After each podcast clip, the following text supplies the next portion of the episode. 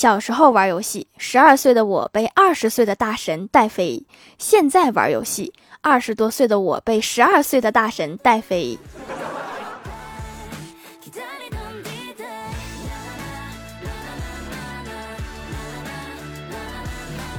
Hello，喜马拉雅的小伙伴们，这里是糗事播报周二特萌版，我是你们萌豆萌豆的小薯条。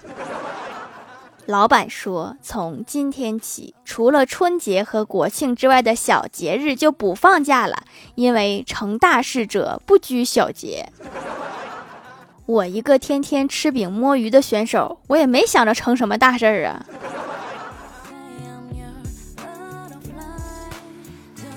早上吃饭的时候，我哥跟我说：“你闺蜜同学不少，给我介绍一个对象呗，总不能让你哥我这么一直单着呀。”我点头说：“可以，不过得等等。”我哥问：“等什么时候呀？”我认真的想了一下，我说：“等我想跟谁绝交的时候，绝交了就不会找我退货了呀。”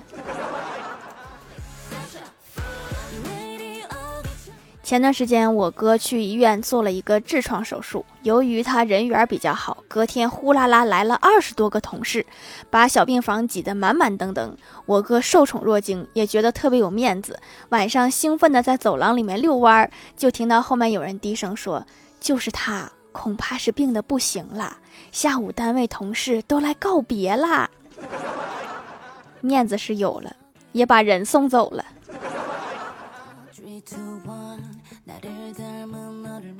周末去欢喜家玩，阿姨给我们送水果的时候，随口问了欢喜一句：“说你是不是又换男朋友啦？”欢喜吓了一跳，说：“啊，你怎么知道的？”阿姨说：“上周在咱们家窗户下面常听见的布谷鸟的叫声没了，这几天突然变成了青蛙叫了。看来阿姨已经掌握了你们的街头暗号了。”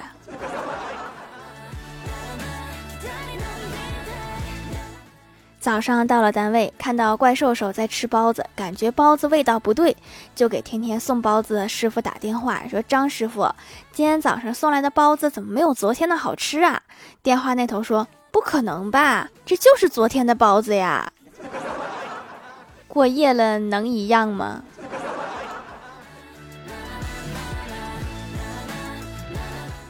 李逍遥失恋了，我问：“不是网上谈了一个吗？”李逍遥说：“是呀，但是他嫌弃我逻辑性不好。”我说：“你数学学的不错呀，怎么会逻辑性不好？”李逍遥说：“他说我的长相逻辑性不好，像是胡乱拼凑起来的。”我深以为意的点头。我说：“这个女孩看人还挺准的，别灰心呐，总会遇到一个不看脸的。”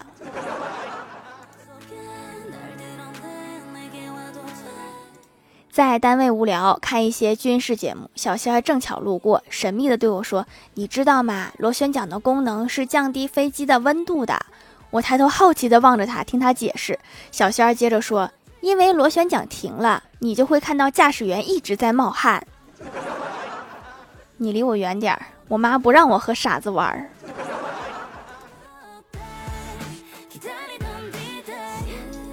公司领导对新招的员工很不满意，这天把他叫到办公室，说：“你做事慢，走路慢，脑筋慢，动得也慢。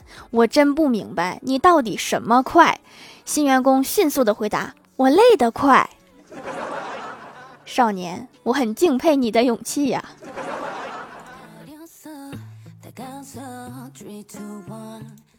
公司还招了一个用办公软件的大神，据说以前是盗窃团伙的新成员。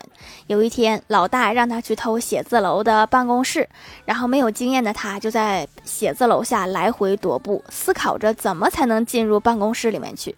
当他走到报亭前的时候，突然眼前一亮，紧锁的眉头舒展开来，指着一本书问道：“说老板，这本 Office 入门教程怎么卖？”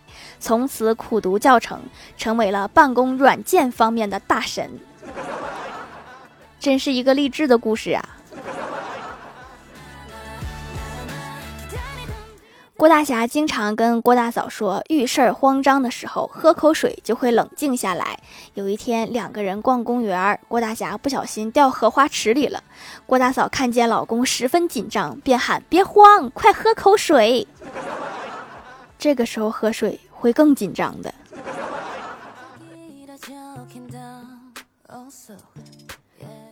上小学的外甥女儿老是追着我问，说：“小姨，你什么时候结婚呀？”我就回答说：“还早着呢。”外甥女说：“都快愁死我啦！你再不结婚，我这花童都快变成伴娘啦！”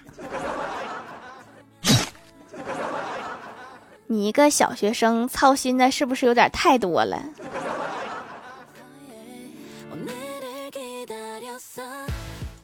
表姐有事儿让我去帮侄女开家长会。全体大会开完之后，老师单独把我叫到一边，指着教室里的一个男孩说：“这是我们班最调皮的男孩。”我当时就纳闷了，我说：“这个老师的思维跳跃的太厉害了，那个男孩调皮关我什么事儿？” 老师指了指侄女，接着说：“这个是你侄女吧？你回家告诉他妈，你家孩子总爱欺负这个男孩，还把他打哭了好几次。”不是最调皮的吗？还被一个小女孩打哭好几次。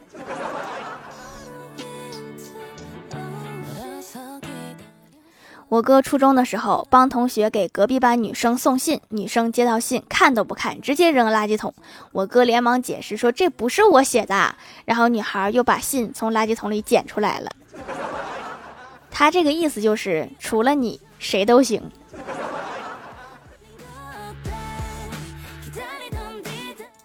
记得之前去迪士尼玩，在城堡里面听到一位妈妈和她的儿子说：“我们现在在地球上最快乐的地方，别让我扇你。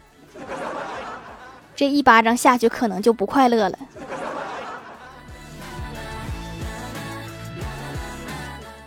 前两天居委会统计宠物，让家里有猫、狗、鱼、龟等宠物的上报一下，方便主人隔离时候社区代喂。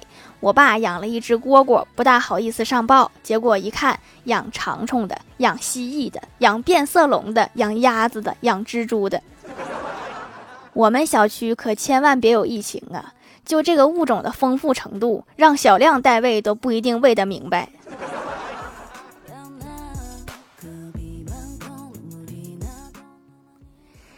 蜀山的土豆们，这里依然是带给你们好心情的欢乐江湖。喜欢这档节目，可以来支持一下我的淘小店，直接搜店名“蜀山小卖店”，数是薯条的数就可以找到啦。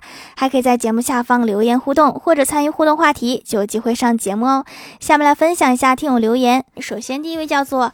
这么好多东西要，他说一定要选上啊！讲个段子，在我小的时候，因为个子比较矮，所以坐在讲台前面。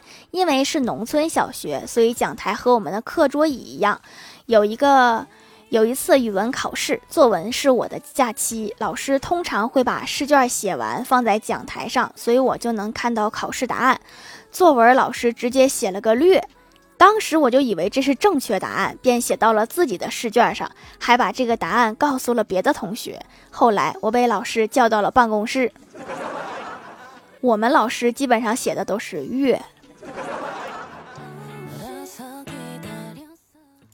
下一位叫做沙雕的一只山，他说这留段子是一件美事儿啊。他说如果减变成运算符号，减负还是负？负负得正，那么减负就相当于增加作业量，怎么样？是不是很真实？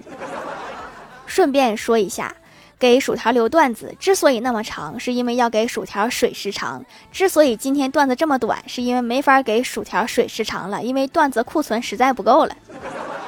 哎，等等，这不就长了吗？薯条，我就是给你水时长来了，哈哈哈！好家伙，我水时长的事儿被你发现了吗？下一位叫做彼岸灯火，他说小时候住村里，隔壁有一个熊孩子和父母吵架，那个熊孩子就说了一句“我跳塘去了”，然后就往外跑，父母在后面追。晚上村里没有灯，父母追不上，那个熊孩子拿一块大石头扔进塘里，人就跑了。父母听见水声，以为孩子真跳下去了，到处借电筒喊救命。晚上啊，村里大半的人都下去摸，结果那熊孩子在塘对面笑，父母看见了，那一顿打呀！高潮是没人去拉，都说打得好，这不就是狼来了的故事吗？如果经常这么做，就会失去大家的信任。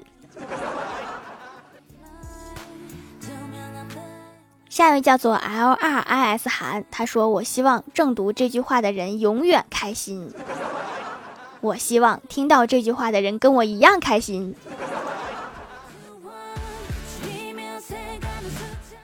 下一位叫做优格，他说咋的呗？七个小时前这么多人评论，到底是凌晨不配了？七个小时前属实有些久了。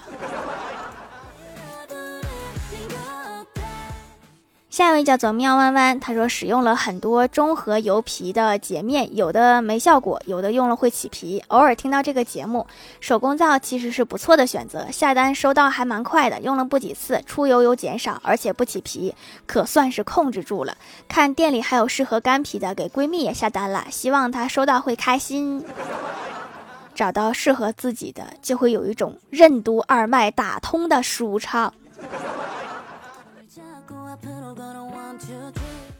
下一位叫做一个不知道昵称的九妹，她说今天吼了我老婆几句，弄得老婆伤心欲绝，痛哭流涕。我在旁边劝了一上午也没有用，一点办法都没有了。一直没有吃饭的儿子有点不耐烦了，冲着老婆来了一句：“好啦，妈，别哭了，行吗？男人还不是你自己挑的，怪谁呀？” 这个不像是劝架的，反倒像是拱火的。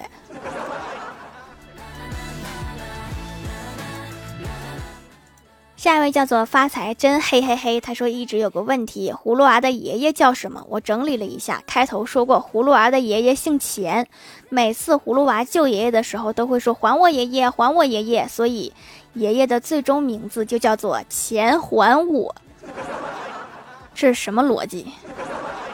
他还说，对啦，条能不能收我进后宫啊？我是一个萌妹纸，可以帮你种土豆。这条评论我发了三遍才修改好，条一定要读啊！可以呀，可以呀，可以呀！我我现在突然发现，这个葫芦娃是一个催债的动画片吗？他爷爷是不是应该叫还我钱？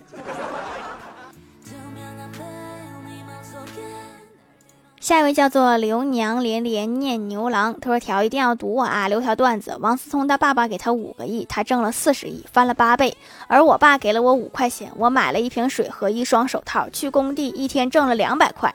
翻了四十倍，事实证明我们能力还是有的，只是启动资金太少。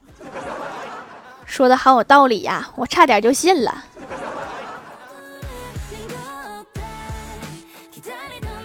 好啦，下面来公布一下上周七八九集沙发是泰三真人幺二盖楼的有薯条酱、别拖鞋、自己人、草莓酱味的软糖、地灵喵、彼岸灯火、梦境初恋、杨小平、泰三真人幺二、单天芳的三花猫、山龟时有雾轩、蜀山派小新、凡凡小天仙，感谢各位的支持。好了，本期节目就到这里啦，喜欢的朋友可以点击屏幕中间的购物车支持一下我。以上就是本期节目全部内容，感谢各位的收听，我们下期节目再见，拜拜。誰だ